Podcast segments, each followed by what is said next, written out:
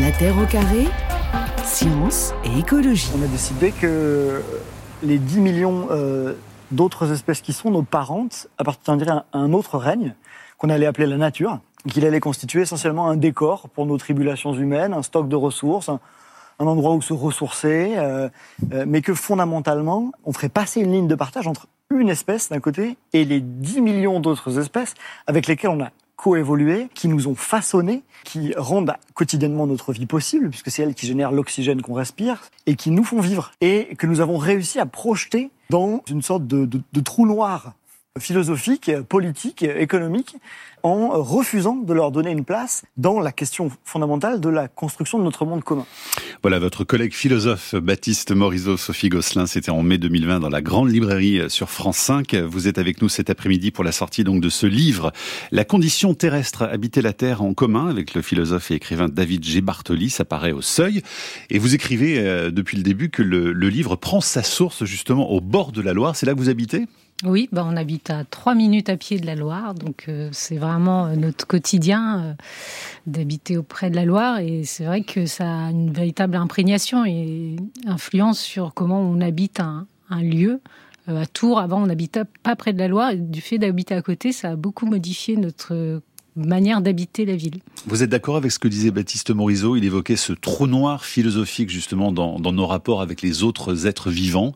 C'est ça dont il s'agit aussi hein, finalement dans, cet ouvrage. Hein? En effet, la question, c'est, il parle du nous qui, a produit ce, trou noir. Donc, dans le livre, on essaie de faire un petit peu un travail généalogique pour revenir à, d'où vient ce, trou noir, d'où vient cette séparation. Euh, donc beaucoup d'anthropologues, même euh, comme Philippe Descola, ont travaillé aussi sur qu'est-ce qui avait euh, au sein de la tradition occidentale construit cette séparation et avec l'ambition dans ce livre d'essayer de, sortir et de repenser l'espace politique, l'espace social, en dépassant justement cette séparation qui nous a conduit à la catastrophe. Mmh. Et vous avez rencontré des populations dont le lien est resté justement très fort avec, avec la nature. Hein. C'était l'objet aussi de cette enquête alors tout à fait, l'idée c'était de... On entend beaucoup parler d'effondrement et on vit en effet une époque d'effondrement à plein de niveaux, hein, sur le plan écologique, sur le plan politique. Donc il y a une véritable forme de, désillusion, de, de, désespoir aussi qui émerge. Et donc, le, un petit peu notre pari, c'était d'aller voir qu'est-ce qui est en train d'émerger, qui euh, indique que des basculements sont à l'œuvre, de nouvelles manières d'habiter la Terre, euh, qui s'appuient en fait aussi sur des traditions, mais qui les réactualisent mhm. à l'aune de, de, de, la condition terrestre, c'est-à-dire de, de, ce qui nous arrive, hein, et de, de cette survenue de, de cette catastrophe. Et donc, euh, d'aller s'appuyer sur différentes expériences qui, aujourd'hui, dans le monde, nous paraissent indiquer des points de basculement pour voir bah, la convergence de ces points de bascule. Est-ce qu'il y a pas un nouvel horizon qui peut s'ouvrir. Alors justement, hein, de la Bolivie en Nouvelle-Zélande, de la Nouvelle-Calédonie aux États-Unis, du Mexique à Notre-Dame-des-Landes. Euh, avant de parler de tous ces voyages, puisque vous évoquez un manuscrit voyage, hein, c'est vraiment votre livre, c'est cette enquête. Au bord de la Loire, on peut déjà observer, on l'a vu d'ailleurs avec euh, avec Camille, euh, les effets de la catastrophe écologique en cours. Il suffit pas d'aller au bout du monde, on peut près de chez soi déjà observer tout ça. Oui, bah c'était frappant cet été. Hein. C'était presque une espèce de thermomètre quotidien. On allait sur la Loire, tiens, dans quel état elle est et comment, qu'est-ce que ça dit en fait de ce qu'on est en train de vivre? Parce qu'on boit l'eau de la Loire, donc on en est véritablement dépendant pour notre survie. Et mais c'est aussi toute la, faune et la flore qui nous permettent aussi d'habiter euh, cet espace qu'on voit mise en danger par euh, cette sécheresse qu'on a vue cet été. Donc oui, euh, il y a bien ici aussi, on voit bien, on ressent de plus en plus hein, dans notre mhm. corps c'est ça qui nous importe dans le livre, c'est de témoigner d'une expérience qui n'est plus seulement théorique, qui n'est plus seulement annoncée par euh, des recherches théoriques, des scientifiques ou des médias, mais qui est bien quelque chose que l'on vit au quotidien de plus en plus dans notre chair. Et est-ce qu'il y a besoin euh, d'aller euh, au bout du monde? On, voit donc la catastrophe chez nous. Est-ce qu'il y a besoin d'aller au bout du monde pour voir des alternatives d'habiter notre terre? Ou est-ce que ça existe aussi potentiellement au bord de la Loire? Alors ben justement, l'idée c'était de mettre en résonance les deux. C'est-à-dire de voir comment des processus qui émergent dans le contexte européen, euh, donc ici en France, euh, peuvent entrer en résonance avec aussi d'autres processus, parce qu'on est bien confronté à une situation qui est euh, générale, qui est terrestre, qui est bien cette catastrophe climatique, écologique, et, et aussi c'est aussi, enfin, un des volontés du livre, c'est aussi sortir de cette idée que de cette idée que c'est toujours en Europe que toutes les solutions existeraient. je veux dire, c'est quand même le, fruit aussi d'une entreprise de colonisation du monde, au nom d'une soi-disant civilisation, au nom du progrès, que bah, on a abouti à cette catastrophe. Donc l'idée, c'est de renverser la perspective. C'est peut-être pas forcément là où le mal a été fait que toutes les solutions résident. Il mhm. faut aussi aller voir ce qui a été détruit, euh, ces civilisations qui ont essayé de survivre, euh, ces peuples qui ont essayé de survivre malgré la destruction et la dévastation, comment elles ont des choses à nous apprendre.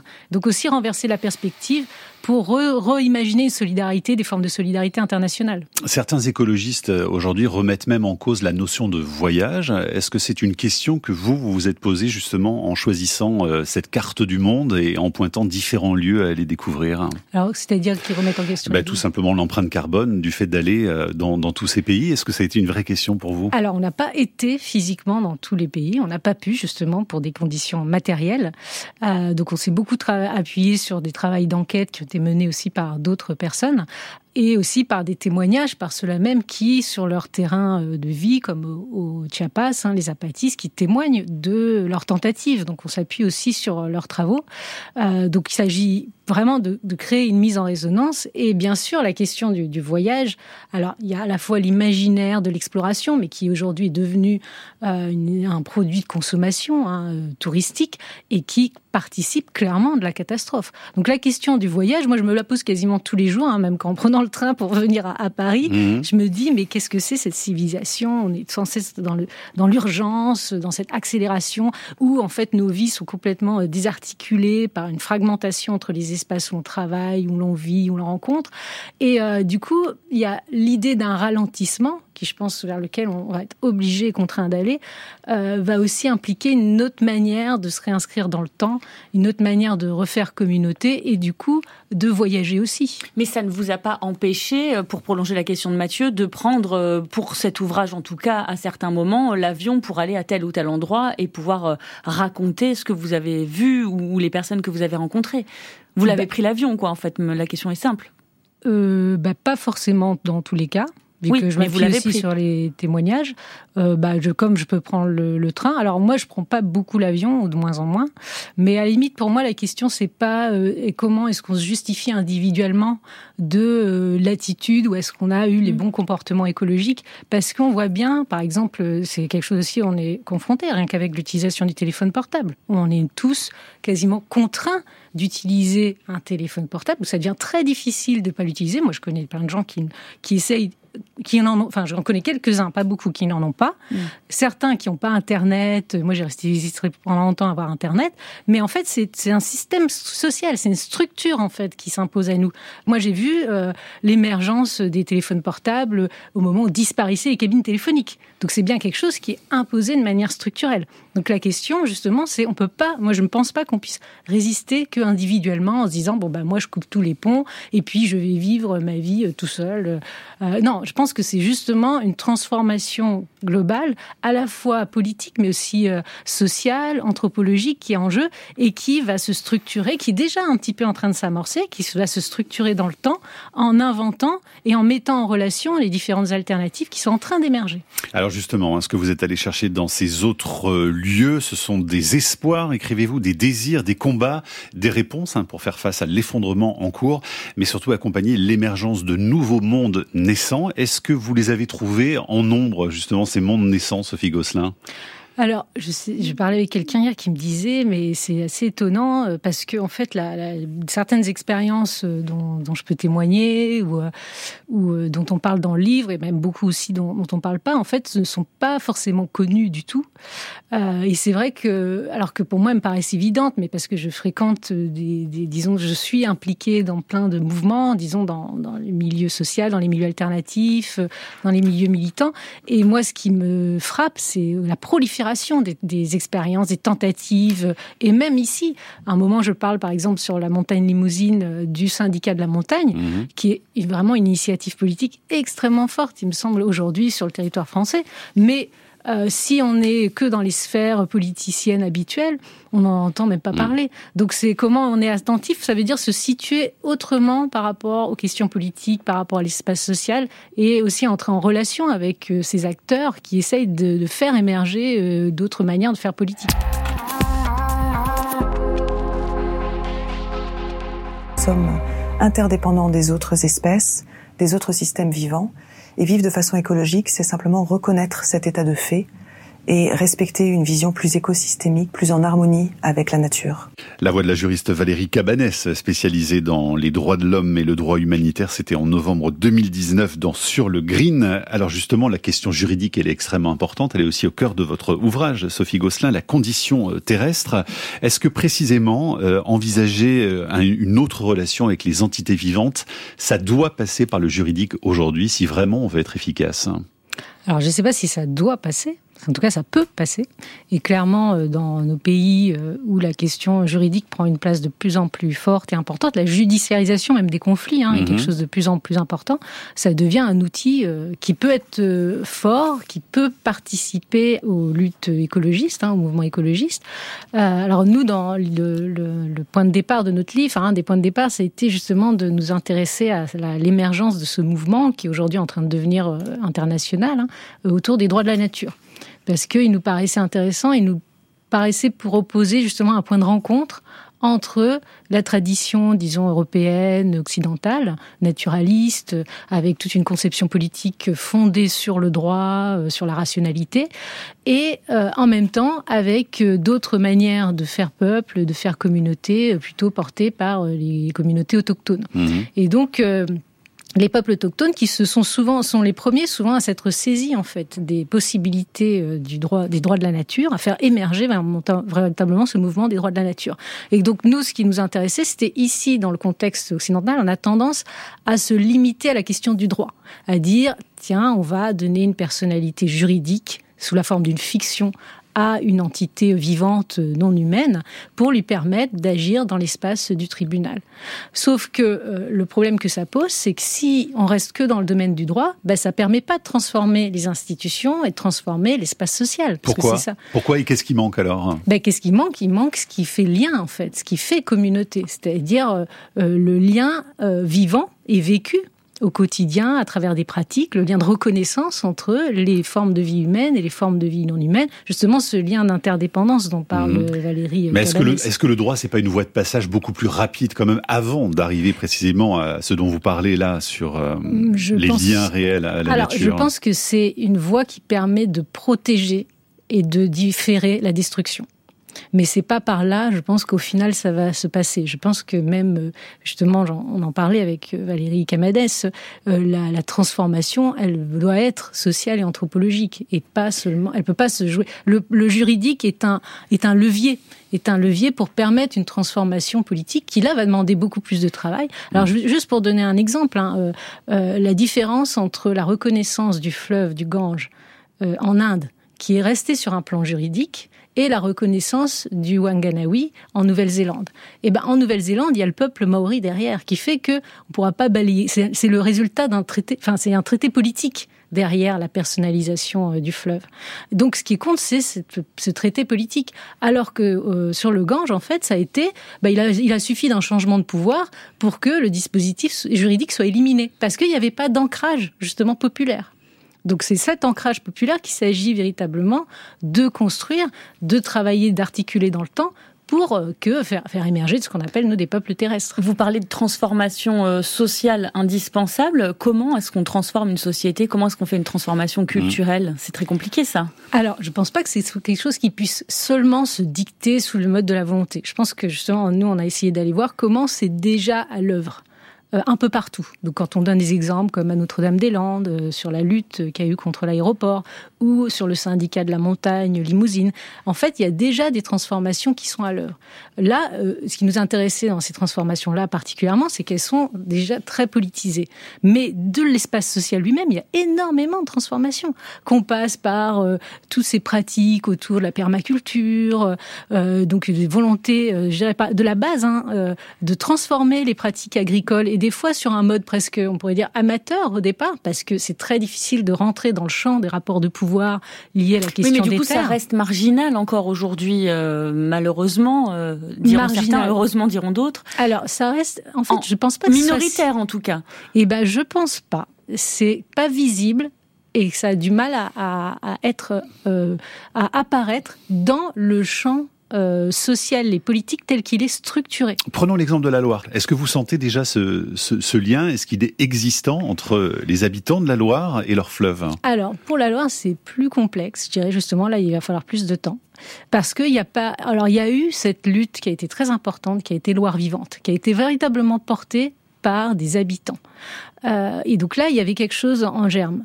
Euh, le processus un peu de patrimonialisation a permis de protéger, mais justement n'a pas permis de véritablement travailler ce lien qui aurait pu donner, faire émerger un peuple de Loire. Ce que vous appelez le lien animique, hein, finalement, il y a un terme pour ça, hein, qui lie donc les, les êtres vivants. Hein. Voilà, l'idée du lien animique, c'est l'idée que c'est pas simplement un contrat, c'est quelque chose qui nous lie en tant que vivants et qui fait lien à travers notre corps, le fait d'habiter un lieu. Donc c'est ça qu'on appelle mmh. animique, au sens il y a bien une animation qui est partagée par les humains et les non-humains. Là où le modèle du contrat reste sur l'idée d'une euh, d'une réflexivité, d'une conscience qui s'exprime par la parole et donc par une promesse engagée, mais du coup qui exclut en fait les non-humains. Alors pour revenir sur la loi, je dirais que justement euh, le Parlement de loi était très intéressant parce qu'il a fait émerger la question, le problème. Et maintenant, je dirais, c'est aux acteurs euh, sur la loi de faire commencer à tisser ce lien. Mais il y a un travail, disons, populaire à faire, véritablement, même d'éducation populaire, pour que euh, ce lien soit incorporé et vécu. En Bolivie, c'est un exemple que vous donnez, la nature, la Pachamama, reconnue comme sujet de droit précisément. Pour en parler, on écoute d'abord un extrait du film Rituel dans le monde en Bolivie pour comprendre ce qu'est la Pachamama. Notre terre-mère, c'est tout pour nous. C'est elle qui nous fait vivre. Elle nous offre la flore, la faune, tout. Sans la Pachamama, nous n'existerions pas. La terre-mère nous nourrit au quotidien. Alors pour la remercier, aujourd'hui, c'est nous qui allons la nourrir. Avec notre sang.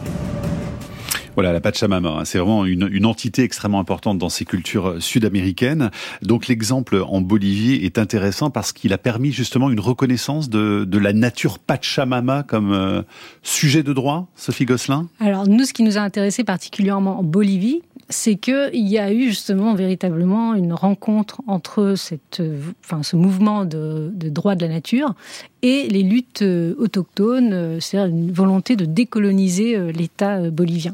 Et donc tout de suite, alors qu'en Équateur, il y avait déjà, en fait, ça avait déjà eu lieu en Équateur, hein, la reconnaissance des droits de la, la terre-mère, mais ça s'est plutôt fait sur un plan juridique, avec aussi une certaine efficacité qu'il faut mmh. reconnaître, qui est, qui est, vraiment intéressante. Là où en Bolivie, ça pêche d'une certaine manque d'efficacité sur le plan juridique, mais nous, ce qui nous a vraiment intéressé, c'est le processus cosmopolitique. C'est le fait qu'à un moment, autour de la table, lors de l'Assemblée euh, constituante, donc euh, initiée par le, le, MAS et Evo Morales, ont été mis sur la table les différentes communautés, euh, dont justement les peuples indigènes qui jusqu'alors avaient été exclus de l'espace politique.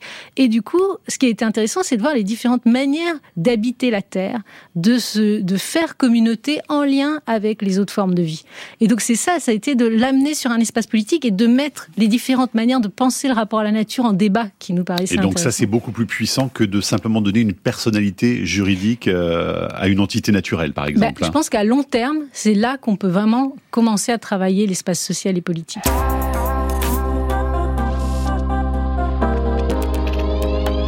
Ils se sont donné rendez-vous tôt ce matin. Des militants déterminés à empêcher la destruction de cette maison, située sur la zone d'aménagement du projet d'aéroport. Tous ici redoutent une intervention des policiers car hier, le tribunal de Nantes a ordonné l'évacuation de cette maison. Pour l'instant, il n'y a pas de signe de présence euh, policière euh, là dans les environs. Mais à la fois, ça veut dire que s'ils viennent pas aujourd'hui, ils reviendront un autre jour, donc c'est pas forcément euh, rassurant. Les terres de Notre-Dame, la Pour le moment, l'ambiance est donc bonne enfant. Mais la vigilance reste de mise. Ces militants occupent cette maison depuis une semaine, date du départ des propriétaires légaux. Cette ferme est un de leurs symboles, pour eux, sa démolition signifierait le début des travaux de l'aéroport. L'État a dit euh, il n'y aura pas de travaux, pas de début de travaux avant euh, la fin des recours. Il y a plein de recours encore. Il n'est pas question que le, les travaux démarrent et ils n'ont pas démarré. Ça, c'était en 2014, important de le préciser, sur le site de Notre-Dame-des-Landes, avec ce reportage de France 3 Pays de la Loire. Sophie Gosselin, dans votre ouvrage La condition terrestre, vous dites qu'aujourd'hui, l'enjeu, justement, avec la crise écologique, c'est d'inventer de nouvelles institutions, d'autres manières de faire politique. Notre-Dame-des-Landes, typiquement, c'est une zone d'expérimentation aussi pour euh, d'autres façons de faire politique, inventer une autre forme de démocratie? Oui, clairement. Enfin, il me semble que Notre-Dame-des-Landes a été ce qui a été intéressant, c'est que ça a, été un point de convergence de, différentes luttes, de traditions politiques différentes, et euh, qui a un petit peu rebattu les cartes par rapport à des clivages politiques, enfin disons plutôt de, la gauche en général. Hein. Euh, et, euh, et, donc et ça, ça, en fait, ça a permis à des gens qui ne se parlaient plus ou qui étaient dans des milieux qui euh, disons, agissaient de manière parallèle, euh, de rentrer en dialogue, des fois aussi de se confronter. Mais ça a ouvert un, espace euh, d'expérimentation politique parce que les questions se sont reposées du fait d'être obligé d'habiter en commun un lieu, un territoire, que le fait d'habiter devenait la question politique centrale. D'où cette invention de l'Assemblée des usages qui, qui, est vraiment très intéressante, il me semble, parce que il s'agit plus simplement de se mettre d'accord sur des, des, des, des idéologies politiques, mais de aussi de penser quels usages on fait de cet espace de vie, comment on pense la manière d'habiter avec les autres humains. Du coup, comment on pense la place de l'agriculture, avec aussi tous les conflits que ça peut poser, c'est-à-dire entre ceux qui veulent, euh, par exemple, voilà, cultiver une terre, et au contraire ceux qui disent, bah non, il faut défendre d'abord, il faut arrêter de cultiver, euh, euh, il faut d'abord défendre les autres espèces. Et donc là, c'est là que ça devient un espace politique où on retrouve un petit peu ce qu'on a parlé tout à l'heure sur la Bolivie, c'est-à-dire comment on met en confrontation des manières d'habiter, des manières de se relier aux autres formes de vie, où c'est les habitants eux-mêmes qui posent ces questions. Et ce sont pas simplement des questions qui sont abordées à l'Assemblée nationale et qui ensuite devraient retomber euh, sans que les habitants eux-mêmes ne soient partie prenante des décisions prises sur leur propre territoire de Mais vie. Justement, cette manière d'habiter, elle s'est heurtée évidemment à l'État. Et vous rappelez aussi que la, la, la forme de l'État aujourd'hui, c'est une forme de colonialité, colonialité pardon, euh, qui est née sur les bases du colonialisme et que finalement euh, le capitalisme est, né aussi de cette mouvance. Et là, c'est exactement ce qu'exprimait notre la lutte de Notre-Dame-des-Landes. Alors moi, je le, je enfin, c'est une des, des, des hypothèses qu'on fait, hein, c'est qu'en effet, d'ailleurs, l'opération César, hein, qui était l'opération euh, qu'on a entendu, de, ouais. voilà, de, de destruction euh, euh des, des, habitations, euh, des cabanes euh, et des, des, habitats de, de Notre-Dame-des-Landes, dit porte bien son nom. C'est on voit bien à quel point c'est l'empire contre les habitants qui essayent de construire quelque chose et d'habiter sur le, le, territoire de vie. Et donc là, par rapport à la question de l'État et à la colonialité de l'État, en effet, enfin, l'hypothèse qu'on fait dans, dans, le livre, c'est qu'il y a bien un lien historique euh, qui est structurel entre l'émergence de l'État-nation moderne et le processus de colonisation à l'échelle mondiale, qui en fait est un processus euh, qui va euh, arraisonner l'ensemble des peuples et euh, des, des, territoires euh, de la Terre à un certain modèle économique fondé sur la rationalité, l'exploitation des ressources, où en fait les colonies vont devenir les greniers, là où on va les puiser toutes mmh. les richesses pour alimenter cette soi-disant richesse des nations, hein, qui sont en fait la richesse d'une minorité au sein des, des peuples colonisateurs et euh, où on va envoyer aussi tous les pauvres. En fait, c'est ça, les colonisateurs, c'est tous les pauvres des euh, États-nations en cours de formation qui vont être envoyés pour piller donc euh, les pays colonisés. Mais pour pouvoir faire ça, il a fallu aussi le faire en interne des pays colonisateurs. C'est-à-dire que là aussi, il y avait des, des c'est contemporain de ce qui a été appelé en Angleterre, le mouvement des enclosures, c'est-à-dire l'appropriation des terres et la suppression des communs, des espaces communs qui permettaient justement des pratiques coutumières et à des communautés villageoises de subvenir de manière presque autonome à leurs propres euh, besoins. Est-ce que ce qui se passe en ce moment euh, sur les méga-bassines, euh, dans les Deux-Sèvres en particulier, ça fait écho à ce que vous dites, l'accaparation de certains communs, comme l'eau, par certains ah, Clairement. Alors là, on est vraiment, aujourd'hui, on est dans une phase de, de presque généralisation d'accaparement des communs. C'est-à-dire qu'on est dans une phase d'enclosure poussée à une extrémité absolument Pourtant, folle. le ministre de l'Agriculture lui-même, par exemple, et le gouvernement disent qu'il y a besoin de, de ces méga-bassines euh, bah parce qu'ils défendent en fait cette vision du monde qui, euh, est enfin, ils s'inscrivent complètement dans la continuité de cette colonialité du pouvoir qu'ils ne font que reconduire, c'est-à-dire qu'il y a une vision économiciste de, de, la société. Donc les choses, euh, la grande bascule dont parlait même le président de la République, finalement, c'est dans les termes, c'est dans les discours, mais c'est pas trop dans les faits, en tout cas sur euh, certains ah ben, sujets. Pour ça, c'est sûr, c'est vraiment du discours qui vise au contraire à masquer la réalité des rapports de force et de domination. La question de la propriété, hein, elle est vraiment centrale. On parle de, de l'eau, on parle de la terre évidemment, la question du, foncier. Euh, ça c'est vraiment un, concept que nos, nos cultures ont, du mal à remettre en cause parce qu'effectivement être propriétaire de la terre, euh, c'est presque ça le problème d'ailleurs aujourd'hui. Cette idée que la terre, un petit bout de terre peut nous appartenir alors que c'est un commun aussi. C'est un commun, mais c'est un commun qui appartient pas seulement aux êtres humains. C'est ça qui est important. C'est-à-dire que la question, c'est est-ce que c'est pas plutôt nous qui appartenons à la Terre? Euh, et donc, si on renverse la perspective, on dit on appartient à la Terre, bah, du coup, ça veut dire comment on, on, on répond à ce que la Terre nous donne pour vivre. Et là, du coup, on renverse complètement la perspective. Il s'agit plus d'instituer comme le sujet souverain qui va s'approprier la terre en délimitant son territoire et du coup en empêchant quoi? Est-ce que l'oiseau qui vient se poser sur l'arbre, il n'a pas autant de droit d'habiter sur cette terre? Que euh, l'être humain.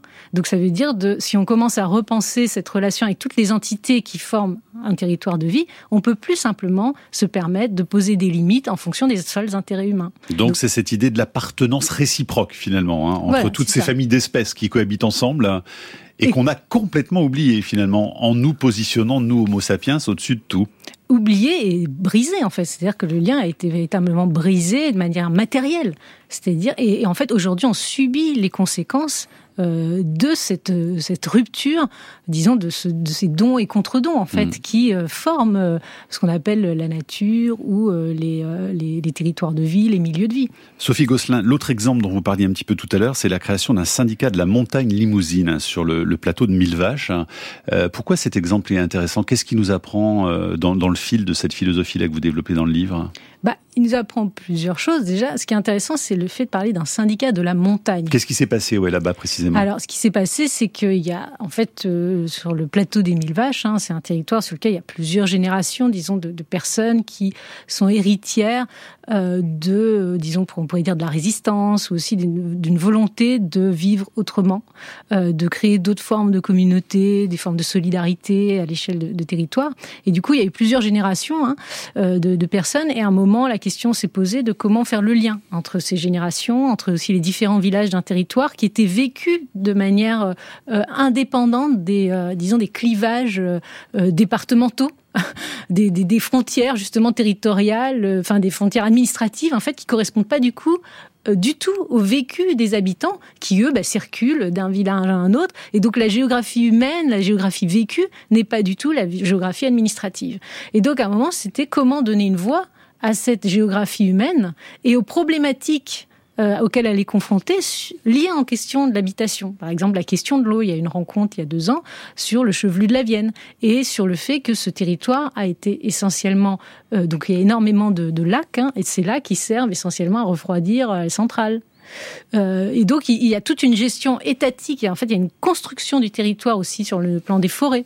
Donc ce syndicat, il défend quoi exactement alors? Eh ben, Ce syndicat, il défend que euh, ce territoire, il doit d'abord, les décisions qui concernent ce territoire et, les conditions matérielles d'habitation doivent être euh, portées par les habitants eux-mêmes. Donc il défend les habitants Clairement, hein. ah oui, clairement. Par rapport à une géographie administrative. Mais du, coup, vous entendre habiter la, Terre, habiter le monde aujourd'hui, quelque part, si on prend juste la France, ça voudrait dire quoi? Arrêter les institutions euh, nationales, euh, étatiques? Alors, ce que ça veut dire, c'est, enfin, nous, l'hypothèse qu'on fait, c'est qu'il faut faire émerger de nouvelles institutions à l'échelle des territoires de vie, comme là, par exemple, c'est la montagne. Euh, moi, où j'habite, c'est la Loire. Donc, comment on fait émerger des institutions qui tiennent, qui permettent en fait aux habitants de retrouver une parole dans l'espace politique et de, en prenant en compte le point de vue des autres formes de vie. Donc, un système horizontal, plus voilà, plus horizontal en effet. Mais du coup, ça, ça va impliquer de, de rentrer en discussion avec les institutions existantes qui vont pas disparaître du jour au lendemain. Il ne s'agit pas de faire table rase, ça serait contradictoire avec l'idée de conditions terrestres. Mais du coup, ce qui, est, ce qui est important, c'est que ça va permettre de faire que ces institutions se déplacent et peut-être à terme, en effet, qu'elles soient plus nécessaires. Et Sophie Gosselin, notre invitée cet après-midi pour la condition terrestre euh, au seuil. Alors vous qui êtes ligérienne précisément de Tours, euh, je me souviens de, de, notre balade sur la Loire à bord de la Rabouilleuse, hein, ce, ce, bateau à fond plat. On avait rencontré euh, Romane Picard, une jeune marinière qui se disait être assez peu sensible finalement euh, à toute la réflexion du Parlement de Loire, auquel d'ailleurs vous avez participé, Sophie Gosselin, trouvant euh, finalement les échanges trop théoriques, trop philo, etc. Et donc un peu sec pour elle, un peu froid. Est-ce que vous vous entendez ça aussi euh, finalement dans, dans, le fait de proposer euh, une philosophie qui peut paraître un peu abstraite pour, euh, pour tout le monde? Et comment est-ce qu'on ramène les choses pour essayer d'embarquer le plus grand nombre de gens possible? Ben justement, en faisant un petit peu ce que fait euh, notamment euh, la Rabouilleuse et ce que font d'autres associations, c'est-à-dire ben, d'aller sur euh, la Loire et de d'essayer de, mettre en œuvre et de vivre ce lien, ce lien vivant, ce qu'on appelle ce lien animique avec le fleuve. Donc c'est là pour moi où vraiment tout le travail pour que quelque chose comme un Parlement de Loire ou des assemblées de Loire, de Loire puissent véritablement exister, que ça soit pas qu'une fiction, c'est ce travail-là qu'il va falloir faire maintenant. Mmh. C'est ce travail-là qu'il s'agit d'engager pour euh, renouer le lien à même le territoire de vie entre les gens qui habitent ce territoire et euh, avec tous aussi les classes populaires qui, euh, bah, des fois, qui sont exclus aussi de, de ça une façon de redevenir terrestre tous ensemble. Tout à fait. Merci beaucoup euh, Sophie Gosselin d'être venue aujourd'hui dans la Terre au carré. Demain, Cyril Dion sera notre invité, un peu dans le prolongement d'ailleurs de, cette proposition euh, d'aller voir les initiatives et les luttes qui existent un peu partout dans le monde. Merci beaucoup à vous, à bientôt. Merci. La Terre au carré est un podcast France Inter.